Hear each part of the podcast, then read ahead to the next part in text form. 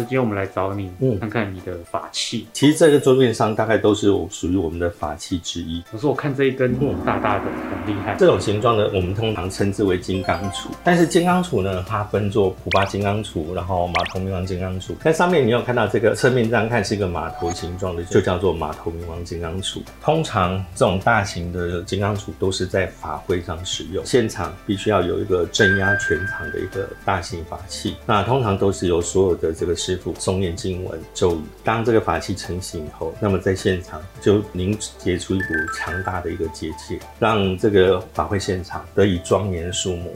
这个是常见的金刚杵哈，它一定的拿法，对，这个呢是在修行在使用，比如说我们在念某个咒、某个法的时候，透过经文咒语就能够让这个金刚杵发挥它最大的一个能量。像这个呢是同类一个类型，另外一种金刚杵，那这种呢其实大概就是吸带型的，它比较小，但是其实功能是相同。像你现在看到的这个骨头。好，这这是骨头，这个通常是用指骨，我们的手指头。然后他在做一个骷髅头的造型吗？对，它是骷髅头造型。那中小型的法器一般来说的话呢，这个还叫中小型。呃，它有分哦，这个是属于小型，那这你看这个就是更小，大概到这个中型以上到大型，大部分都是法会现场在使用。这个基本上它是属于哦，下面有这个武器的攻击的形状。如果是像这类型的，就是属于修法型的。这个是属于古代的，它的造型跟磨的这个细致的程度，远不如我们可能比较近代铸造的。这个真的就是非常古老的。那至于这个，它其实是两对，一对十字金刚杵就会配一对这个。通常这个是属于武僧在使用，就像比如少林寺里头，它有专门诵经的、专门钻研经文的一些啊僧人。那相对的也会有一些就专门钻研武术的僧人，那他就会有一些武器型。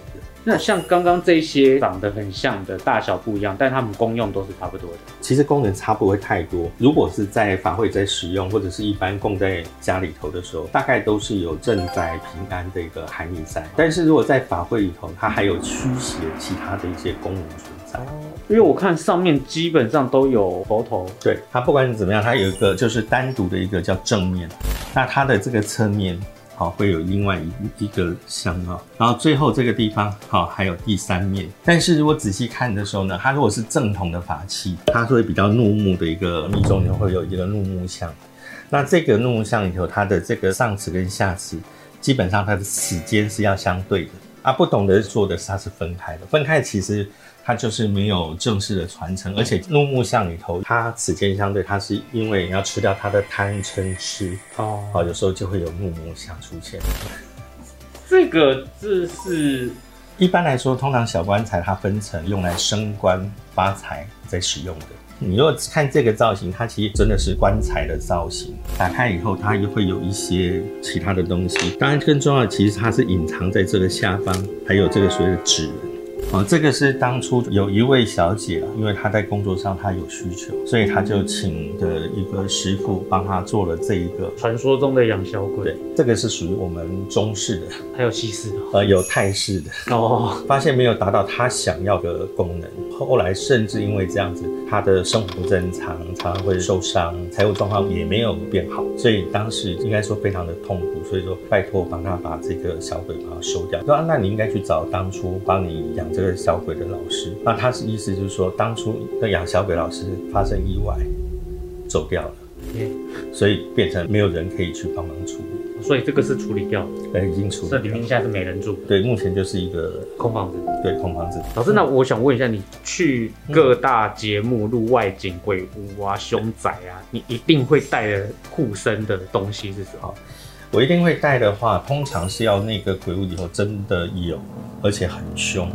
我才会戴，嗯，还好哎，因为要很凶的话，我就会拿出来。哦，你如果看到我开始戴的那一集，都一定是去的。OK，这个佛牌它是一个老佛牌，单说老佛牌的话，其实这也是一个非常古老的佛牌哦。但其实我这个呢，它也是长寿佛。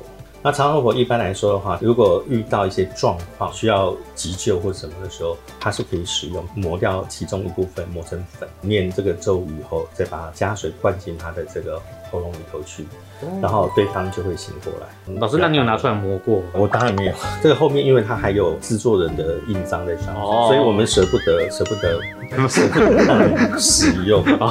佛牌的法力是因为佛像的关系，还是制作人他本身是个法师？所有的佛牌它的价值大概主要在两个部分哦。第一个就是制作的法师，那因为每一个法师他的法力不同，所以佛牌的价格从一个可能大概数百数千到可能上百万。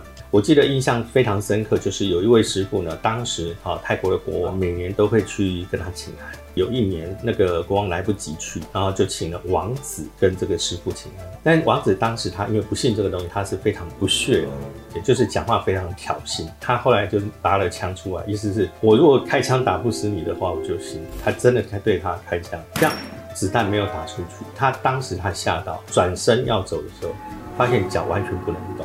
最后他是就说我年轻不懂事，还能不能放过？那个师傅蹲在地上，师傅才抬起头来跟他笑了一笑，啊，他的脚才开始移动。这个法师也因此声名大噪，所以他所制作的佛牌每一个都价值上百万的泰铢。所以佛牌是要用传说中的尸油。对，没有佛牌就不用石油。石油的这个部分来说，通常它主要分三大类。第一种就是好，里面有一根白色、一根黑色短的木头。那如果仔细看的时候，有时候短木头上还会有一些雕刻，那个叫阴阳木。第二种就是里面呢，你以为是那种鸡鸭或什么那种小型的雀舌，但是其实因为它是干燥收缩，所以它其实是婴儿的那个舌头。主要的功能是在于让业务性质的人，他搞恭维啊，对对对对，能够有比较强的一个说服三寸不烂之舌的概念。对，最后一种就是除了单纯的石油以外，就是它里面可能有一组木头雕刻的枪支，但它最前面前段这个部分其实是男性的生殖器的形状。第一个，很多人会因为你的长相啊，因为以前的法师很多不修边幅。然后第二个呢，会因为你的职业，敢跟你交往或跟你在一起的很少。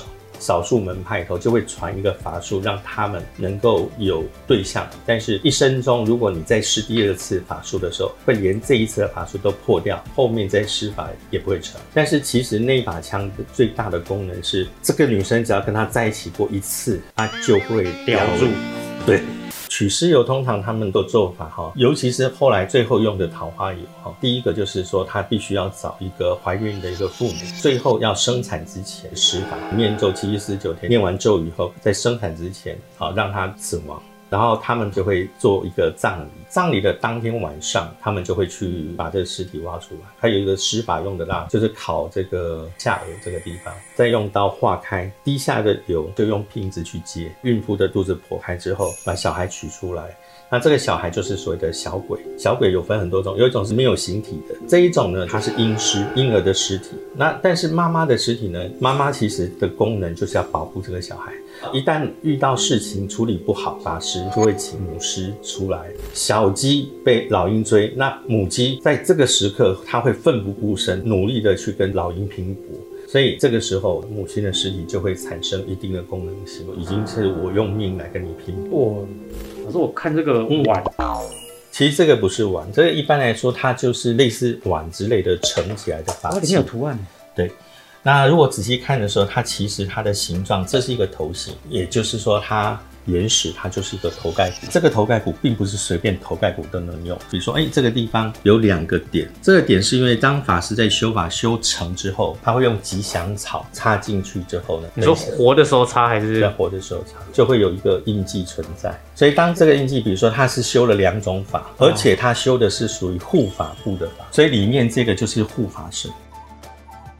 这个呢，基本上就是啊护法部里头的神像，你就会发现背跑金刚护法，所以它它依照它修的法门不同哦，它里面就会有不同。那比如说这个是四倍，然后这个有黑六倍，这个地方还有白色的白六倍。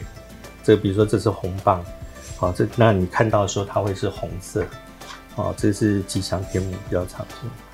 好，如果是护法部的话，你看到的大概都是比较怒目香。如果仔细看的时候，你就会发现，不但是怒目香，而且它的画工非常的精致，非常细致。对，像这个，它你看它是用一个金属包在外侧。通常一般来说的时候，这个里面就是用来制作容器哈。毕竟我们的这个骨骼的密度，它如果长期一直一直用各种不同的东西进去的话，会有一些可能就像这个腐蚀现象啊，会有一些破坏。那这个其实它也是高僧，因为它看得到这个地方有一个啊吉祥草的一个那个点认证的一个点。